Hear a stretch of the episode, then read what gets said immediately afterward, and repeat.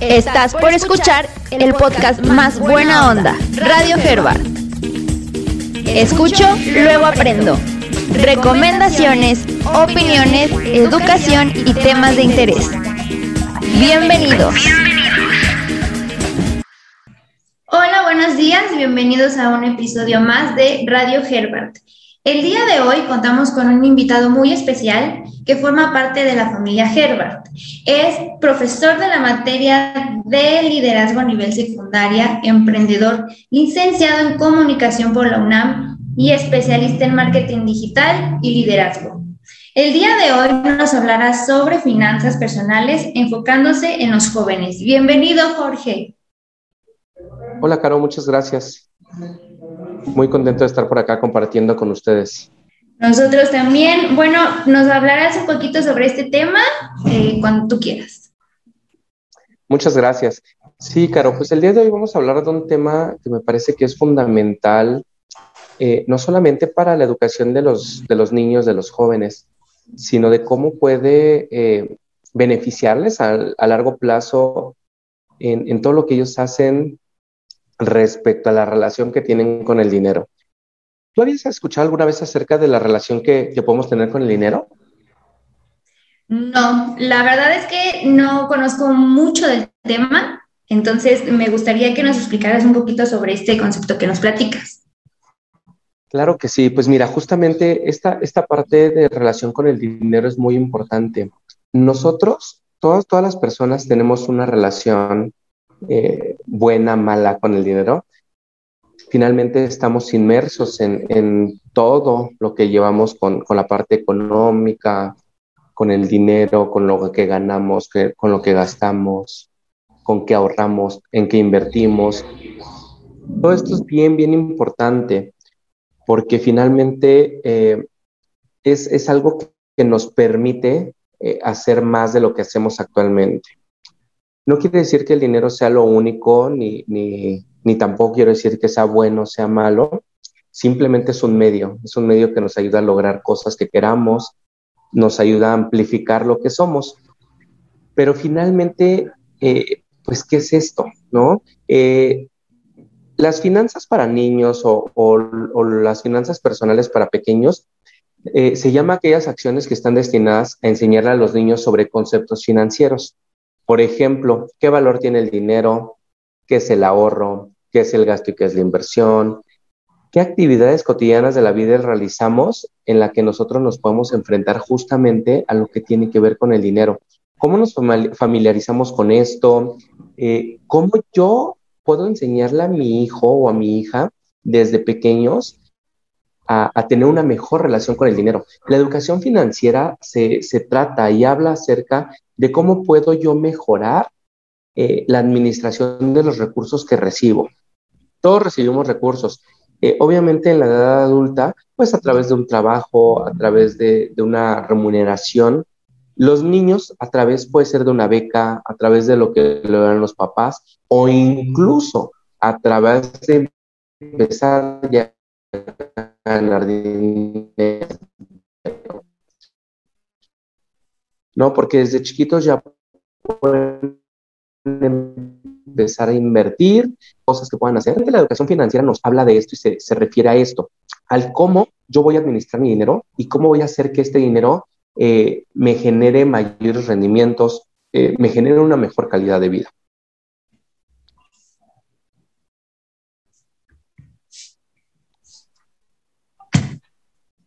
Ok, bueno, eh, eh, concluimos. ¿Qué impacto genera la educación financiera desde jóvenes a la edad adulta? ¿Cómo les ayuda ya cuando están grandes? Mira, es bien importante que nosotros como padres seamos ejemplos de los niños. Eh, nosotros algo que, siempre le enseñamos a nuestros niños en, en la materia de liderazgo, a nuestros jóvenes, es que para tener un liderazgo en algo tienes que ser ejemplo de ello. Evidentemente, nosotros como papás o como mamás somos ejemplos de nuestros pequeños. Eh, todo lo que ellos ven que hacemos, todo lo que ven que, compramos, la forma en lo que gastamos, todo eso ellos lo van a replicar. Entonces todo comienza desde que uno mismo comienza a hacer las cosas. La influencia principal de los niños son los padres. Es el primer lugar donde ven eh, o donde reciben incluso dinero, ¿no? Porque obviamente a muchos de los padres eh, y de las madres les dan al niño dinero para gastar en la semana, ya sea en comida, sea en golosinas, en, en cualquier cosa. Entonces, finalmente, eh, esta parte de aprenderla desde pequeños es súper importante, porque para cuando tú seas adulto, el, el, pequeño va a poder tener una mejor administración de los ingresos que tiene. Con una buena educación financiera podrás formar eh, consumidores responsables, personas eh, ahorradoras, inversores e incluso donadores. Más adelante vamos a hablar un poquito de cómo administrar nuestros ingresos, una recomendación, pero justamente eh, vamos a poder ser personas sanas hablando de la parte financiera. Ok, no es tarde, bueno, creo yo, para empezar a habituarnos a el ahorrar, ¿no? Igual de adultos no tenemos como esa educación. Podemos también guiarnos con los niños. No sé si hay alguna manera de, de que en casa lo podamos hacer, que empecemos junto con ellos. Sí, es correcto. Mira, eh, finalmente son hábitos. Los hábitos se pueden aprender. Esa es una buena noticia. Nosotros actuamos de acuerdo a hábitos. Ya tenemos hábitos los cuales eh, vamos a estar pues replicando. Finalmente tenemos hábitos de higiene, tenemos hábitos de alimentación, de actividad física y lo mismo los hábitos financieros. Si nosotros cambiamos positivamente estos hábitos, eh, las conductas de cuando seamos más, más grandes, eh, cuando los niños van a ser más grandes, van a ser hábitos saludables. Tú como adulto, ¿cómo puedes hacerlo? Pues lo puedes hacer de a la par de tu hijo. Si tú no tienes el hábito de ahorrar, Claro que lo puedes aprender. ¿Cómo va a ser más fácil? Pues que ahorres junto con tu hijo, que él vea que tú lo haces y que lo haga. Eh, finalmente, el, que te motives con alguien más, el que tú sepas que tu hijo o tu hija te está viendo, el que sabes que le tienes que dar el ejemplo, creo que es algo que te puede motivar a que tú también cambies esos hábitos. El cómo nosotros construimos su manera de pensar, su manera de entender el mundo, de dónde parten, a dónde quieres llegar, esa parte es bien importante. Fíjate que yo siempre a, los chicos acá en secundaria les doy un ejemplo, ellos ya conocen porque lo hemos visto y lo hemos visto. Es, eh, esto sucede, eh, de dónde partimos y a dónde llegamos, tiene que ver todo. La manera en la que ahorramos, en qué quiero invertir, cuáles son mis objetivos, porque si yo sé de dónde estoy partiendo, voy a poder saber a dónde quiero llegar. El ejemplo que te quería dar es que, por ejemplo, cuando tú viajas en un avión, tú sabes a qué hora sales, de qué sala sales, de qué aeropuerto sales, en qué aerolínea vas, cuál es tu número de asiento. Llegas y vas a despegar. Tú sabes a dónde vas a llegar, dónde vas a recoger tu maleta, eh, cuál es el horario que vas a llegar, cuál es el destino. Lo mismo sucede con todo lo que hacemos y también con esta parte del dinero. Tenemos que tener bien claros de dónde estamos partiendo y a dónde queremos llegar. Debemos ser los aviones nosotros para que sepamos a dónde eh, queremos llegar y de esta manera saber cuándo ya llegué y ponerme un nuevo objetivo o un nuevo destino. Ok, para que nos ayude a cumplir, bueno, nuestras metas y también la de los, la de los chicos, que también es muy importante que sepan que las pueden cumplir. ¿Cómo hacerlo sin que ellos lo vean como un sacrificio? Si muchas veces nosotros mismos como adultos creemos que es un sacrificio, nos cuesta mucho trabajo eh, ahorrar, ¿no? Porque nos tenemos que desprender de ciertas cosas que a lo mejor no son necesarias, pero nosotros creemos que es así. ¿Cómo enseñárselos a ellos para que no lo tomen como tal, como un sacrificio? Sí, mira, eh, tal vez como un sacrificio no, pero sí hay que enseñarles que conlleva un esfuerzo. Obviamente sí conlleva un esfuerzo, sí vas a tener que llegar a sacrificar ciertas cosas. No está mal hablar de sacrificios porque justamente cuando yo quiero algo, pues probablemente me va a costar trabajo. Bien dicen que el éxito está en la cima y subir una cima no se logra si no es con sacrificios y esfuerzo, ¿no? Entonces, eh, también debemos entender que hay ciertas cosas en el que no está mal decirlo, en el que decirle, te vas a esforzar, si no quieres utilizar la palabra sacrificar, hay que hacérselos ver eh, como una manera positiva. Pero, ¿cómo, ¿cómo lo van a ver ellos? Más allá de que no lo vean como sacrificio, Lo que me gustaría aclarar es que ellos deben de ver que vale la pena hacerlo. Debemos enseñarles a disfrutar el proceso. Debemos enseñarles a que cada paso que den es un paso que pueden disfrutar, que pueden aprender y que pueden repetir. Algo súper importante para que ellos disfruten este proceso, para que eh, se den cuenta que vale la pena el sacrificio o el esfuerzo, es que tengan bien clara su, su meta. Si tú tienes bien claro tu objetivo, para ti no va a valer ser un sacrificio o un, o un esfuerzo no, eh, que no valga la pena. Todo lo contrario.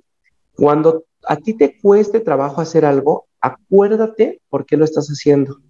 Si ese por qué es suficientemente fuerte para ti, lo vas a lograr. Y vas a decir, dejo de hacer esto porque yo quiero alcanzar esto. ¿Cuál puede ser un objetivo? Me quiero ir de viaje. Quizá me quiero ir de viaje, necesito ahorrar dinero. Cuando tú estés eh, justamente en estos hábitos de consumo y de repente digas, híjole, esos zapatos me gustaron muchísimo, pero a lo mejor no, no los necesitas, solamente te gustaron. No, porque obviamente hay necesidades, hay cosas que tienes que comprar y bueno, obviamente esa es parte de, de los gastos diarios que tenemos que hacer.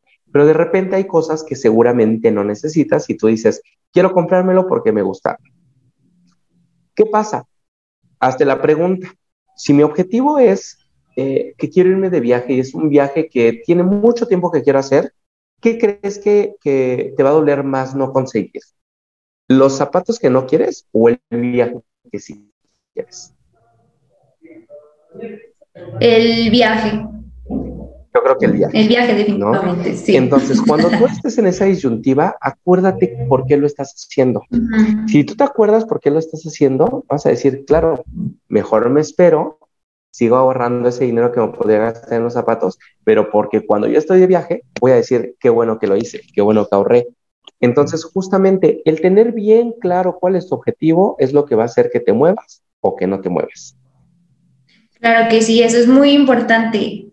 Partiendo de esto, ¿cómo enseñarles a gestionar su dinero? Para llegar a cumplir esas metas, debe de haber algunos pasos atrás.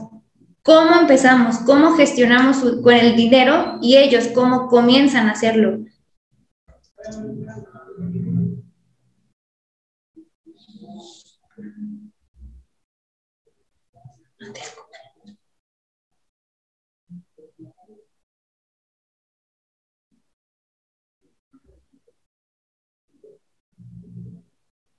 Sí, eh, respondiendo a tu pregunta, eh, algo muy importante, Caro, de, lo que nosotros podemos hablar es justamente esto, eh, esta parte, hay diferentes formas de hacerlo, pero una parte que yo siempre recomiendo es reservarlo como en porcentajes para lograr diferentes cosas.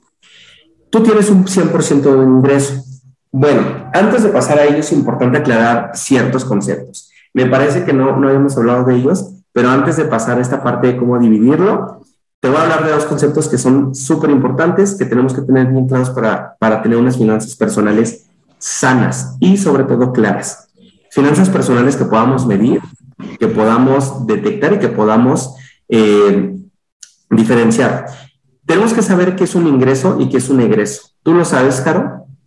No, desconozco que sean esos dos conceptos. Entiendo, y no está mal. Justamente el, objetivo del podcast es que la gente que nos está escuchando y no lo sepa, lo, tenga claro. Más bien no es que no lo sepa, yo creo que no lo tenemos claro. El ingreso es todo ese dinero que va a meter, eh, perdón, esto es eso que va a meter dinero a tu bolsa. Todas esas actividades, todos esos eh, negocios, trabajos, todo lo que meta dinero a tu bolsa es un ingreso. Y un egreso es todo aquello que va a sacar dinero de tu bolsa. ¿Ok? En la parte de los egresos es donde vamos a tener justamente esta división de dinero, ¿no? Porque yo recibo un ingreso por una quincena quizá, porque tengo un negocio, porque tengo rentas, eh, porque a lo mejor me dedico independientemente y hago proyectos y recibo ingresos por ello. En el caso de los niños, porque mis papás me dan dinero para gastar, porque a lo mejor eh, hago tareas de otros niños y me pagan por ello, o porque a lo mejor eh, en fechas especiales compran algún producto y lo revenden, porque he tenido alumnos que llegó la pandemia y venden cubrebocas o venden gel antibacterial. Por todo eso vamos a tener ingresos. ¿Ingresos en qué vamos a tener? Pueden ser gastos. Hay que entender que los gastos es ese dinero que destinamos a algo que ya no va a regresar. Por ejemplo, ropa, que obviamente es un gasto primordial, comida, eh, eh, casa, servicios, educación, todos estos gastos que hacemos todos los días es dinero que nosotros vamos a dar, pero que ya no va a regresar a nosotros, que obviamente tenemos que cumplir. También podemos hacer inversiones. Las inversiones son todo este dinero que nosotros destinamos a un proyecto con la promesa de obtener ingresos de vuelta. ¿De acuerdo? Hablo de promesa porque justamente la inversión no quiere decir que siempre va a retornar el dinero. Una inversión es algo que te puede retornar o no te puede retornar, por eso no todos invierten. Esa parte es bien clara. Eh, el ahorro es justamente también otro egreso que sale de nuestra bolsa, pero va a ser destinado a, quizá a, una emergencia, porque yo quiero guardar por si algún día lo requiero, porque tengo, un objetivo como viajar, porque me quiero comprar una casa, porque me quiero comprar un coche, para algo que tú, que tú decías que quieres, que quieres dar. Ahora bien, teniendo en cuenta estos, eh, estos conceptos que son, que son básicos en educación financiera y que son básicos que tengamos claros, eh, te voy a decir una manera en la que lo podemos dividir. Nosotros tenemos un 100% de ingreso. ¿Cuál es esta recomendación que yo les hago? Esto es con base a un, a un libro eh, que justamente nos habla acerca de, de administración del dinero eh, nos dice que el 60% lo destinemos a gastos diarios. Gastos como renta, ropa, educación, todos estos gastos que hablábamos que tenemos que hacer sí o sí, como comida. El 60%. 10% ahorro. Ya hablamos cómo es importante tener un ahorro. 10% de inversión, que también le destine 10% de inversión. 10% a ocio y diversión, esa parte también es importante. Si yo quiero destinarle, porque me gusta salir cada fin de semana a un pueblito mágico, pues le puedo dedicar, dedicar el 10% de mis ingresos a ese ocio y diversión. Y finalmente, otro bien importante, 10% a donación. Tú puedes donar en lo que tú quieras. Puedes donarle, si tú eh, sigues alguna religión y quieres donar a la iglesia, está bien. Si tú quieres donar a una casa hogar, está bien. Si tú quieres donar ese dinero a una fundación, a lo que tú decidas, pero lo importante es que también ese dinero se vaya destinado a, un, a, una, a una parte de altruismo. Bien sabemos que es una ley general que el que das, de la misma forma se te regresa, ¿no? Entonces es bien importante que también consideremos esa parte. Contemplando estos puntos, tenemos el 100% de nuestro ingreso. Ok, lo importante de saber estos puntos es que ya no nos vamos a ver presionados, preocupados, porque ya no me alcanzó el dinero, eh, yo quería hacer estas cosas y ya no lo pude realizar porque nunca supe cómo ahorrar, nunca supe cómo destinar ese ingreso que tengo de la manera adecuada y dividirlo en estas ramas, opciones, este, puntos para poder hacerlo bien, ¿no? Y, y, es bien importante algo eh, que debemos hacer todos, tenemos que registrar todos nuestros ingresos y egresos, porque si no registramos no podemos medir, no sabemos en qué, no estamos seguros de en qué estamos gastando y eso se convierte en un problema, porque existe algo que se llaman gastos hormiga, estos gastitos, ¿no? Deudita de por aquí, deudita por allá, mil pesitos, quinientos pesitos, cien pesitos y así, de poco en poquito, cuando te das cuenta, ya no alcancé a llegar a la quincena, ya no tengo dinero. Entonces, esta parte es muy importante, registrar en qué voy a, o sea, cuáles van a ser mis ingresos, cuáles son mis egresos, puedes hacerlo por semana, puedes hacerlo por quincena, puedes hacerlo por mes. Esto te va a ayudar a tener una mejor administración de tus recursos.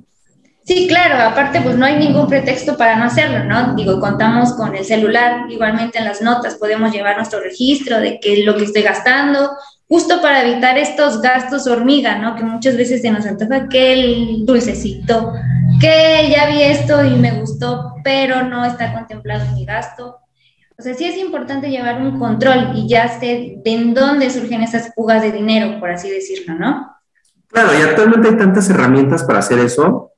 Hay aplicaciones en el celular donde puedes ir registrando tus ingresos, tus egresos. Son aplicaciones gratis. Entonces, No hay pretextos de que es que no tengo tiempo. Claro, todos tenemos tiempo. Nada más hay que buscar dónde.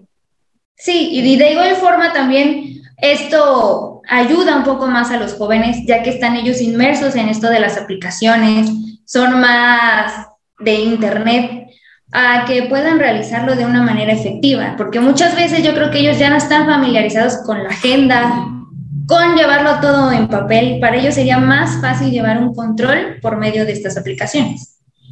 Claro, y finalmente enseñarles a llevarlo, enseñarles a hacer un control de sus ingresos. Por ejemplo, los niños, ¿cómo lo pueden hacer? Pues lo que reciben del dinero que les dan sus papás para gastar, pues que destinen una parte a comida, que destinen una parte a ahorrar, ya pueden empezar a invertir también en pequeñas cosas, pero lo pueden hacer. Pueden empezar a donar también. Entonces, es bien importante que ellos aprendan desde pequeños a hacer esto y que lo hagan. Claro, y de igual forma, a lo mejor, no sé, que quieran un juguete, bueno, pues eh, ponerlos del lado de esa, de esa parte, ¿no? Que quieren tal juguete que les gustó, bueno, pues ahorra para que puedas alcanzar y puedas comprártelo, ¿no? Como darse ese gusto. Exactamente, tener bien claro tu objetivo. Ajá, es correcto. Tocando el tema de las apps y de todas estas herramientas que nos pueden ayudar para llevar este, esta educación financiera, sobre todo en los jóvenes, ¿qué libro nos recomiendas para empezar a hacerlo? Que nos introduzca en este, en este hábito. Mira, pues eh, hay, diferentes libros, como en todos los temas, existen uh, pues muchos, mucha, mucha literatura. Algunos de los libros que, que yo recomiendo con, acá con los chicos eh, son dos en especial. Hay un libro que se llama, eh, que es para los más pequeñitos, es más como un cuento, se llama Mon y Medita, Monedita. Eh, se llama el primer libro de economía de Monse Jungen Ferrer, que, que, finalmente nos habla de una historia justamente de cómo poder obtener dinero y, y que finalmente sabemos que, que con historias los niños aprenden mejor. Entonces, esta es una muy buena opción de libro. El otro libro se llama Padre Rico, Padre Pobre para Jóvenes. Este es un libro del señor Robert Kiyosaki, él es un especialista en finanzas personales. Yo creo que es uno de los eh, grandes referéndums de, de, este tema en el mundo, no solamente eh, en nuestro país. Y es, es, un libro que a los chicos les ayuda mucho justamente con cómo eh, ganar dinero, todo esto que no te enseñan, todo esto que no te dicen, como esos eh, secretos para, para, para, poder obtenerlos. Entonces, estos dos libros son muy importantes. Creo que, que serían las recomendaciones que, por ahora les doy. Muy bien, teniendo estos libros, bueno, es importante anotarlos para tenerlos a la mano, irles enseñando a los más pequeños y a los jóvenes, que es muy importante el hábito del ahorro. Y para, el, para los papás, eh, yo ahorita les comentaba que esta separación que hacemos por porcentaje del ingreso, eh, lo tomé de un libro. Les voy a comentar qué libro es para que también los padres, si gustan leer y quieren empezar a cambiar sus hábitos, lo pueden hacer. Se llama Los secretos de la mente millonaria de Hart Ecker. Este libro también nos ayuda muchísimo justamente a esa parte de cómo tener una mejor relación con el dinero sobre todo a los que me incluyo, ¿verdad? No tenemos como un buen hábito del ahorro o no sabemos por dónde empezar.